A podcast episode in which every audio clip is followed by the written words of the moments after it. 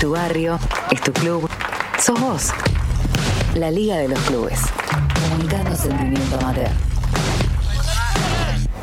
Y nos vamos a tomar, eh, nos vamos a, a recibir un pasaje hacia Adolfo González Chávez, en el sudeste de la provincia de Buenos Aires, para hablar con Juan Lynch, ex relator, me va a contar esa faceta periodística, y ahora presidente del Club Deportivo Independencia de Adolfo González Chávez. Juan, te saludamos al aire de la Liga de los Clubes en Radio Provincia de Buenos Aires. ¿Cómo estás? ¿Qué tal? Buenas tardes para todos. Un placer eh, estar con ustedes. ¿Cómo les va? Bien, bien, muy bien. Eh, ya concentrado para el torneo de pelota paleta que empezás a disputar en, en media hora nada más, ¿no? Exactamente, tal cual. Tal cual. Justo nos corrió en el horario y le avisé a, a la chica que se había contactado, Sofía, le digo si podíamos salir un poquito antes porque porque por ahí después se iba a complicar. bueno, ya, no, ya nos vas a, a, contar un poquito de qué se trata el torneo, pero eh, primero vayamos un poquito acá. Estuviste viviendo en la ciudad de La Plata antes de, de, ir a tu vida en Adolfo González Chávez y vinculada al club. ¿Estuviste acá en la ciudad? ¿Laburaste en el área de prensa de la municipalidad? Sí, sí, allí por el año más o menos 2002 entré a laburar en prensa. Antes había estado en Buenos Aires, que fue donde yo estudié periodismo deportivo. Ajá. Eh, en el instituto que tenían en aquel momento, no sé si hoy seguirá estando, tenía Niembro y Araujo, en aquel momento Sí, era sí. todo un boom, en la Sí. época mía. Era la escuela de Niembro de Eh, Araujo. tal cual, la escuela de Niembro de Araujo. tanto daño le hizo al periodismo. todo un tema, sí, todo un tema. Pero bueno, este, después, bueno, tra- trabajé unos años en Buenos Aires, ahí en, en una cochera, después me vine para Chávez, conseguí trabajo ahí en prensa en la Municipalidad de La Plata y bueno, estuve trabajando cerca de un año. Y bueno, viste cómo son todos los cambios ahí políticos, de directores, etcétera. Yo era uno de los últimos que había entrado. Obviamente me gustaba lo que hacía y bueno, después pasé a trabajar a la Torre 1, me fui al área de donde está la oficina de ingresos brutos y de impuestos de automotor. Así que trabajé ahí hasta el año 2005, fines del 2005, que me volví para Chávez. Bueno, y hablas de cambios y, le contaste un poquito a Sofi, que fue quien, quien produjo esta nota, que eh, volviste a Chávez y había un, cambio generacional eh, en el Club Deportivo Independencia. Salía tu viejo y entraste vos con la banda que seguramente le copaba eh, la, la parrilla o le copaba el living para, para tomar birra. Se pusieron a, a- comandar los destinos del club. Contame un poquito cómo fue esa transición. Sí, sí, sí, fue algo así. Bueno, mi papá ya hacía unos años que, que estaba relacionado con el club. Este, fue dirigente, bueno, toda la vida fue colaborador antes de llegar a ser dirigente, después terminó siendo presidente en una de las épocas más gloriosas en cuanto a lo deportivo, en, en lo que es el fútbol re- me respecto. eh, justo papá fue el presidente, se lograron varias cosas y bueno, en Contá, contá, contá con detalle porque Claro, yo por- sé que estás orgulloso, todos estamos orgullosos de lo bueno que pasa en nuestros clubes. Contá que fue en la, en la época del 2000, los torneos federales. Claro, tal cual. El club empezó a participar allá por el 2000 los torneos federales y bueno, eh, empezó a jugar torneo argentino B en ese entonces. Eh, y bueno, y competía contra equipos ellos como Santa Marina, Racing de la Barría, Rosario de Puerto Belgrano, Sporting de Punta Alta, por ejemplo.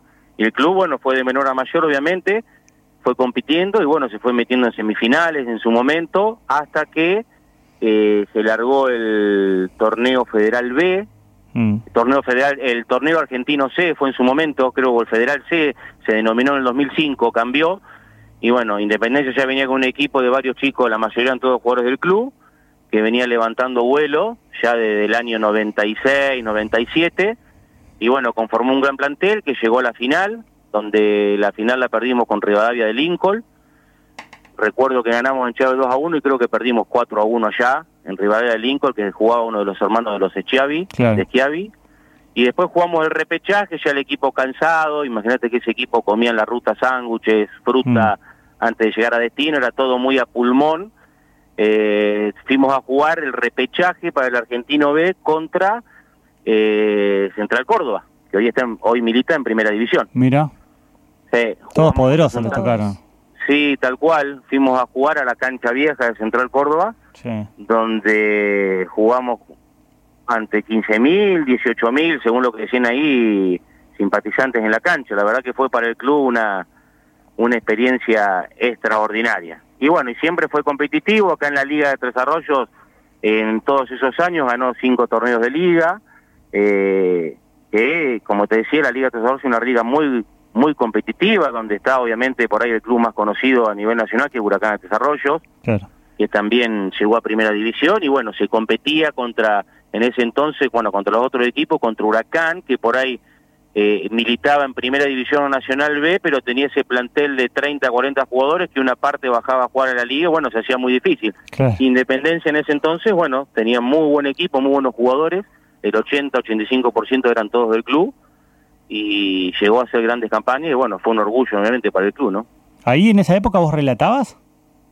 Eh, yo empecé a relatar un poquito después, 2006, por ahí empecé a relatar, agarré parte de eso, una partecita eh, era dirigente porque, bueno, como arrancábamos al principio, mi padre a fines del 2005 se va y, bueno, un grupo de, de hinchas y ex jugador, otro jugador que fue mi primo Matías Caprile, que, que terminó siendo presidente cuando se va mi papá y a la vez era jugador del club. eh, sí, todo muy loco. Eh, bueno, terminamos haciéndonos cargo de la institución y yo en ese momento también, bueno, obviamente me gustaba eh, relatar, no lo había hecho, pero yo sabía que me gustaba, empecé en un argentino, me acuerdo, en la ciudad de La Prida, Independencia fue a jugar, eh, le faltaba el relator a la radio, me dijo, el muchacho que es de la edad mía y que es el dueño de la radio, me dice, ¿te animás? Y sí, dale, vamos. Así, que, Así sin, ningún tipo de preparación, te mandaron a la cancha de una. No, sin ningún tipo de preparación. Así que fuimos ahí, parados en el alambrado, agarrado como si fuéramos un hincha, pero con un teléfono en la mano y bueno, así largamos a, a, relatar, que bueno, es algo obviamente en lo personal que, me apasiona, pero bueno, después tuve que elegir con el paso de los años, tuve tres, cuatro, cinco años relatando, cinco me parece, seis, y 2010, 2011 dije, bueno, no, eh, sigo en el club porque me, me amortizaba mucho, andaba las corridas, llegaba con el equipo, con los chicos, hacíamos esto, hacíamos las planillas, subía arriba, me tenía que poner a relatar, eh, me hacía mala sangre cuando el club, cuando el equipo perdía, después le, teníamos que hacer nota a los jugadores nuestros y yo estaba todos los días con ellos y era todo un tema. Así que un día dije, bueno, eh, sigo en el club, que obviamente que, que lo amo y prefiero seguir en el club. Juan, buenas tardes, Lucía te saluda. ¿Cómo es esa vinculación, ¿no? De, cuando se juntan dos, dos pasiones. Por un lado, el relato que, que, lo fuiste ahí descubriendo sobre la marcha, y por otro lado, eh, el club del cual sos hincha. Y es bravo, porque mm, a mí realmente relatar. Eh, a ver, yo me aislaba cuando iba a relatar. O sea, por ahí hasta jugábamos los clásicos acá, que se llenaba de gente, que después está la cargada en la semana y la gente por ahí sabía que yo era dirigente del club y yo relataba y tenía que gritar los goles del equipo rival, del clásico nuestro, y lo gritaba como si fuera el último gol. O sea, yo le quería demostrar a la audiencia de que, de que realmente eh, no tiraba al momento de relatar, obviamente internamente que ganar independencia, pero al momento de relatar, no, o sea, no quería que se, que se note nada. Pero qué, hermoso eso, porque hoy, hoy vemos a, relatores que, de, obviamente, hiper profesionalizados, que ganan muchísimo dinero, decir, no quiero estar acá, eh, gol del rival, no quiero estar acá, ¿por qué no? Y bueno, si no querés estar ahí, digamos, deja a otros que realmente que quieren, que aman el relato, más allá de, de, estar en este caso como el tuyo, un caso extremo, estar relatando el club del cual sos dirigente. Digamos, vos podías sacarte la camiseta y poner la, la cuestión profesional o pasional del relato por sobre eh, tu amor por el club. Tal cual, tal cual. Pero bueno, obviamente que yo no sé si a alguno de ustedes le ha tocado relatar, que yo al que le gusta relatar el momento del gol, más allá de quien lo haga, es sublime, porque vos vas llevando todo el partido, vas llevando la jugada, esto, los cortes, bom, bom, bom, y de golpe hay un gol. ¿Quién lo hace? En este caso lo hace el rival de Independencia. Y lo tenés que gritar, lo tenés que gritar. Pero bueno, después, cuando ya terminábamos la, la ¿cómo es?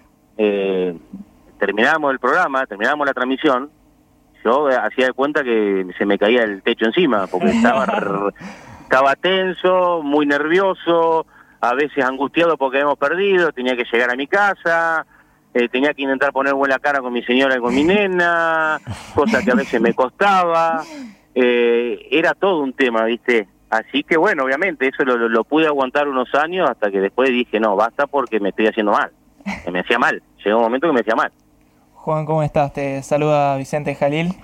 Recién hace, hace nada estábamos hablando con Alex Mecker que nos contaba, es fotoperiodista, el hincha de gimnasia y que ha trabajado cubriendo estudiantes aquí en La Plata y que se ha llevado por parte del público algún que otro regalito no muy lindo, por así decirlo, mientras trabajaba. ¿A vos en algún clásico te pasó algo parecido?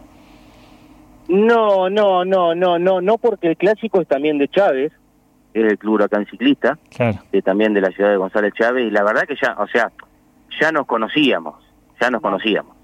Entonces, eh, no, nadie me decía nada. Yo llegaba con el equipo, nos saludábamos, cada uno hacía lo que tenía que hacer y 20 minutos, 15 minutos antes de que arranque el partido, que los equipos salgan a la cancha, yo subí arriba, eh, ya me anotaba antes porque yo hacía la planilla de independencia, o sea, y, veía la planilla del equipo del rival, o sea, ya me anotaba los equipos en la hoja mía para transmitir, este, y después subí arriba y me aislaba, y después ya está. No, no, no, en ese aspecto acá eh, siempre se ha respetado el periodismo en general, eh, salvando de lado el caso mío, pero bueno, acá sabemos igual medianamente quién es hincha de quién, porque nacimos en un pueblo y en algún momento hicimos divisiones inferiores y en algún momento fuimos hinchas y después fuimos periodistas. Y en, y en ese tiempo en el que fuiste eh, periodista y, dirigente, ¿has sufrido en algún clásico una, una derrota eh, categórica, una goleada?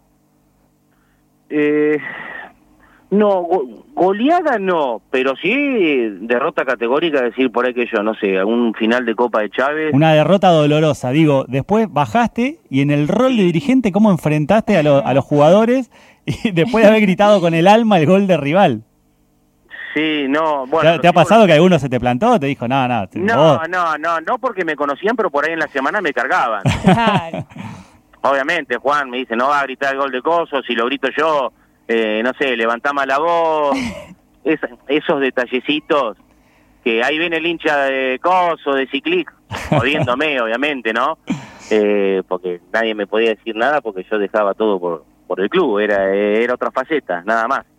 Así que no, terminaba el partido amargado, yo con cara amargada bajaba a los que quedaban en el vestuario, obviamente los saludábamos los chicos y después lo que había que hablar lo hablábamos la semana.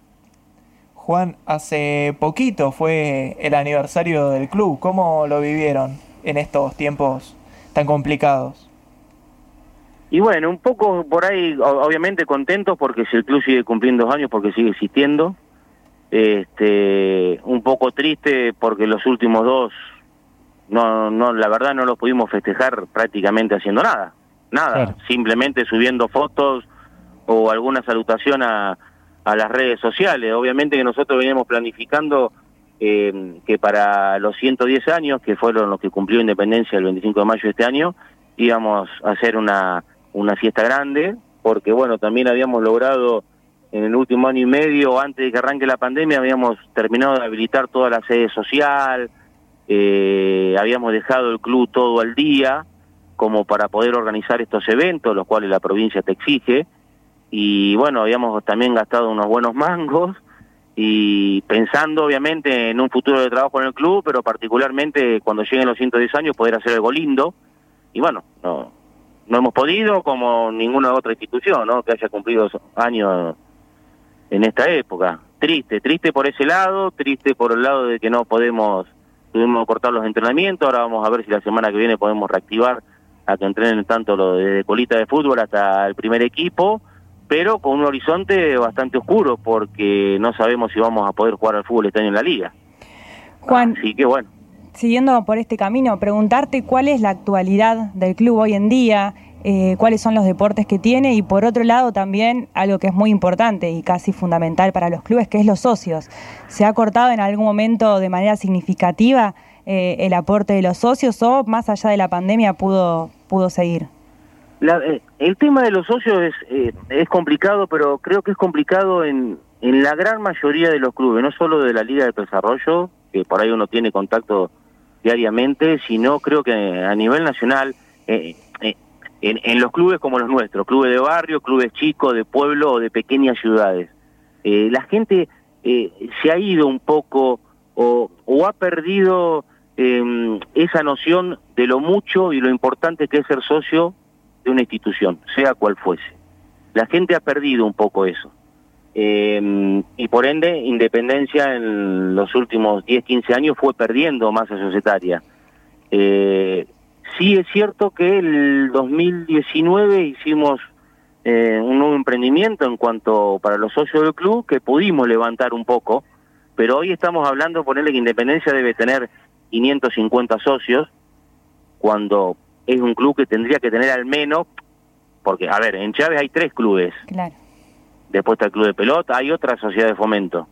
Eh, al menos tendríamos que tener 1.500 socios. Tres clubes y, y Chávez ronda los 10.000 habitantes, ¿no? Sí, 9.000 y pico, 10.000, Ujú. igual. Mm. Sí. Así que bueno, ahí está, la estamos luchando con Y- el tema de los socios. ¿Y cuál, cuál Este, fue cuál fue esa campaña que hicieron? Porque quizá la, la, la puedan repetir. empezamos, empezamos a darle más beneficios Claro. en cuanto a la entrada. A ver, el club antes tenía un montón de deportes, juega con la pregunta anterior, tenía un montón de deportes, participaba en básquet, participaba en vóley. Eh, después todo eso con el tiempo se fue un poco perdiendo porque nacieron los CEF Claro. en las localidades Claro. y bueno, no, eh, y fueron absorbiendo la actividad que tenían los clubes. Eh, obviamente eso también va de la mano en que en la mayoría de las instituciones, ustedes que, que trabajan con clubes como los nuestros, sabrán que cada vez hay menos gente trabajando en ellos. Sí, sí, sí. Entonces, por ende, se hace mucho más difícil tener, tener más de un deporte, porque Mm. para tener más de un deporte que lo sustente el club, necesitas gente que trabaje para ese, específicamente para ese deporte. Sí, sí, desde la parte administrativa, organizacional, hasta el Todo, hasta los profes. todo. Todo. Sí, sí. Ent- tal cual. Entonces, eh, y el mantenimiento en sí, que lleva a tener, no sé, un equipo de básquet. Nosotros hoy no lo tenemos. Claro. Eh, Hace unos años que estamos intentando reactivarlo, pero bueno, no, la verdad que no, no hemos podido. Si bien entre desarrollos hay, eh, todavía no hemos podido. Estamos en víspera de eso, ver a ver si en algunos años, en un tiempo no muy lejano, podemos llegar a poder reactivar el básquet. Estamos tratando con acá con el CEF y con el área de deporte de la municipalidad, a ver si pueden arrimar esa actividad. Nosotros tenemos un gimnasio, que es el único que hay, era el único que había en el pueblo, hasta que hicieron el gimnasio municipal Claro. que nos absorbieron, a ver si podemos empezar a jugar entre ambas partes y que en algún momento representen al club cuando haya ah, actividad liguista de vóley o de básquet o de lo que fuese, ¿no? Eh, ¿Qué- así que estamos estamos en víspera de eso. ¿Qué, actividades por- qué actividades tenía el club en, en su momento más importante? Y, y en su momento era fútbol, básquet y vóley. Ujú. ¿Y tuvo Y bueno, alguna vinculación con el, con el automovilismo? No, bueno, te iba a decir. Aparte tenemos el circuito, el pingüino, que se fundó allá por el año 72, 73, 74, no recuerdo exactamente. Eh, que sí, es una, de las actividades eh, más resonantes, porque obviamente acá en esta zona se corren las mayores del sudeste, que son los Maricierras A, Maricierras B, Minicross, Turismo del 40, donde han pasado eh, decenas de pilotos que han sido hiper conocidos a nivel nacional, particularmente en el turismo de carretera, y que bueno, eh, se formaron, hoy se forman en karting, la mayoría. En su momento se formaban muchos en, eh, en, ¿cómo es? en estas categorías, que se corrían en circuito de tierra como es el nuestro, hoy algunos lo han ido asfaltando, como por ejemplo en San Cayetano o en Tres Arroyos, pero que se- la mayoría en su momento eran circuitos de tierra. Y sí, hoy funciona, y en los últimos tres años, tres, cuatro años, se hizo, eh, tuvimos una subcomisión de automovilismo muy buena, un grupo de gente muy emprendedora, que eh, armó un circuito para motocross y armó el circuito de karting. Así que hoy todo ese complejo tiene esas tres actividades, el circuito principal, el de motos y el de karting. Pero bueno, obviamente tenemos un problema que por ahí falta que se nos acerque gente para ayudar a manejar ese monstruo porque es un lugar muy grande. Bueno, pero lo importante es que tienen los objetivos claros y que como comisión directiva por lo menos tienen un norte, digamos, hacia dónde, hacia dónde apuntar y hacia dónde trabajar, que es la recuperación de la masa societaria.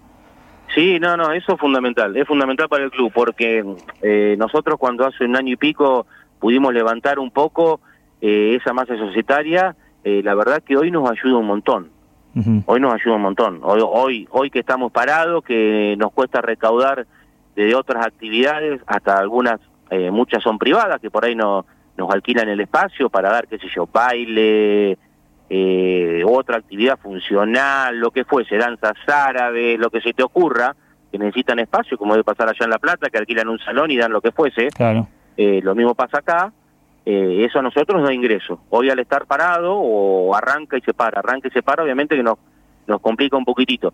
Y al tener esa masa societaria que levantó en un, ponerle un 30% de lo que veníamos, un 30, un 40% de lo que veníamos en el 2018, por ejemplo, nos ayuda.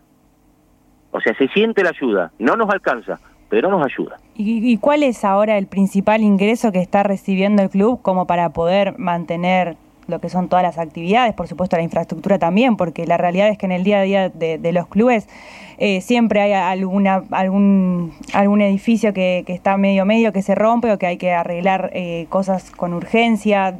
¿Cómo afrontan esa situación? Tal cual, tal cual. Bueno, eh, la, el área de la parte de socios, después el club tiene un natatorio, el cual desde el año más o menos 2002 se lo concesiona al municipio que hace la colonia de verano. Eh, entonces nosotros el año pasado hicimos un convenio con el municipio que eh, hicimos un convenio por cuatro años. O sea, lo que ellos usan en natatorio, por ejemplo, lo usan cuatro o cinco meses en el año, porque es abierto. Eh, hicimos esos valores, bueno, los prorroteamos, hicimos una cuota mensual. De acá a cuatro años, ¿no? Se va actualizando, obviamente. Eh, eso nosotros hoy, al, a la independencia de ser grande, porque tenemos el polideportivo que tenemos como siete hectáreas, tenemos la sede social que es gigante, tenemos el pingüino, eh, que también son otra, no sé, no me acuerdo las hectáreas, ahora pueden ser dos hectáreas el pingüino. Eh, todo eso hay que mantenerlo. Y si nosotros no tuviésemos al menos esos ingresos, eh, se nos haría muy difícil, muy difícil. Nosotros con eso la pegamos. Hoy estaríamos complicados. Pudimos hacer nada más que dos veces pollos, hacemos venta de pollos, eh, normalmente lo hacemos una vez al mes, porque hay otras instituciones que también lo tienen que hacer y eso ayuda. Eh, en cuanto a lo que es divisiones inferiores, cobramos una cuota que nos alcanza simplemente para solventar el costo de los profesores, no nos alcanza para otra cosa. Pero bueno, eso, eso quedaría empardado con la cuota de, de los chicos. Y después, bueno, este año, por ejemplo, el municipio nos dio un subsidio a los clubes de 400 mil pesos a cada uno importante. Eh, sí, sí, sí, hace, hará un mes atrás, así que bueno, ya, no, más, casi dos meses, ya cobramos una cuota, ahora este mes tenemos que cobrar otra, y después creo que en agosto y en, y en octubre cobramos las otras dos cuotas. ¿Para infraestructura o para, para sostener, digamos, el día a día? no, más que nada medio para sostener. Nosotros estamos viendo ahí cómo la vamos dibujando para poder resguardar algo para, para seguir haciendo obras. Porque este club obviamente te demanda mucho, la sede social eh, es un lugar muy grande donde gestionamos, nos costó mucho gestionar un subsidio, conseguimos un subsidio de 500 mil pesos de Nación, hará el año pasado, eh, a fines del año pasado, principio de este, donde, qué sé yo, teníamos que cambiar 200 y pico de metros de chapa y ponerle toda la membrana que va adentro, ustedes conocen los clubes, que hace de acústica, todo. Y bueno, cuando nos salió el subsidio llegábamos justito cuando nos entregaron el dinero nos salió la, Había que volver a hacer las cuentas otra vez. Así que bueno, pudimos cambiar la chapa y por ejemplo la membrana no la pudimos poner. Claro. Así que bueno, nos estamos organizando para poder ir incumpliendo esos puntualmente esas cosas que, que, que, le dan vida al club. Y después, bueno, hay, obviamente hay mucho mantenimiento, por ahí eh, hay infraestructura vieja que por ahí se va rompiendo, por ejemplo, para que tengan una idea, cuando arrancó la, la pandemia anterior estuvimos un mes sin pisar ningún dirigente del club y se nos rompió un flotante de un tanque y hoy tenemos una deuda de 130 mil pesos de agua. Claro. Son, te pasan esas cosas. Sí, sí, sí.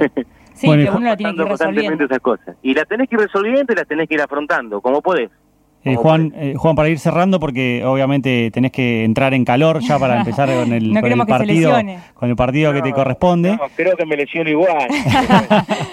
Eh, eh, contame, nosotros acá hablamos mucho, con muchas historias similares, ¿no? Porque los clubes son todos muy parecidos en cuanto a la trascendencia que tiene para la vida de muchas familias en, cada lugar y también para la trascendencia que tiene en los clubes las familias. Entonces te pregunto a vos, ¿qué legado dejó tu viejo como presidente y qué legado que es eh, dejar vos desde tu presidencia?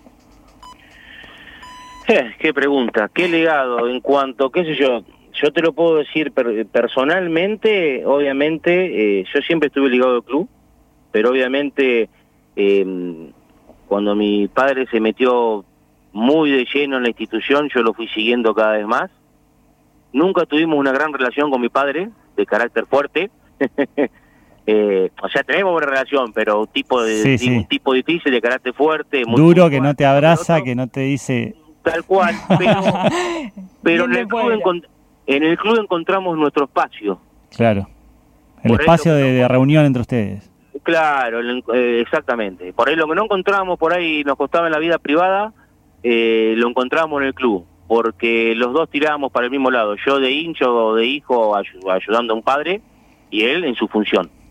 Este, y bueno, y en cuanto a la familia, es un sostén, si no te apoya la familia, no, no, no podés trabajar en un club, porque prácticamente estás todos los días trabajando para el club. Claro. No, no, no, no hay manera, si no te apoya la familia, eh, a ver, te hablo francamente, o sea, en el caso terminás separado, así, porque la mujer se cansa, y sí. y sí, porque siempre está primero el club, porque lamentablemente hay veces que el club no puede esperar, tenés que hacer actividad y las tenés que hacer, y la familia a veces tampoco puede esperar, pero bueno, los tipos que andamos en los clubes, a veces nos cuesta eh, eh poner la balanza que, que, haya 50 gramos de un lado y 50 gramos del otro. Es difícil. es difícil repartir el tiempo es difícil de partir el tiempo y quieras o no se lo terminás dando normalmente más al club que a tu familia. ¿Y lo has visto con tu viejo y tu vieja también?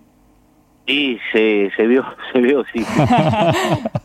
se vio, se vio, se vio, se vio, se vio, se vio. Pero bueno, eh, son cosas de la vida. Eh, de esto es así, va a seguir pasando y los clubes van a seguir existiendo y van a aparecer hombres y mujeres que, que van a querer esos clubes y que para mantenerlo y para que vayan progresando lamentablemente van a tener que van a tener que dejar de lado ciertas cosas porque a veces no es compatible bueno, contame por último de qué se trata el, torneo que estás por jugar, así pasamos el chivo y después lo, reproducimos. No, esto es nada, es un torneo interno acá entre muchachos que jugamos a la paleta que nos vamos a divertir un ah, bien, bien. dicho que no, no, nada. Por, el, asado, por el asado y la birra.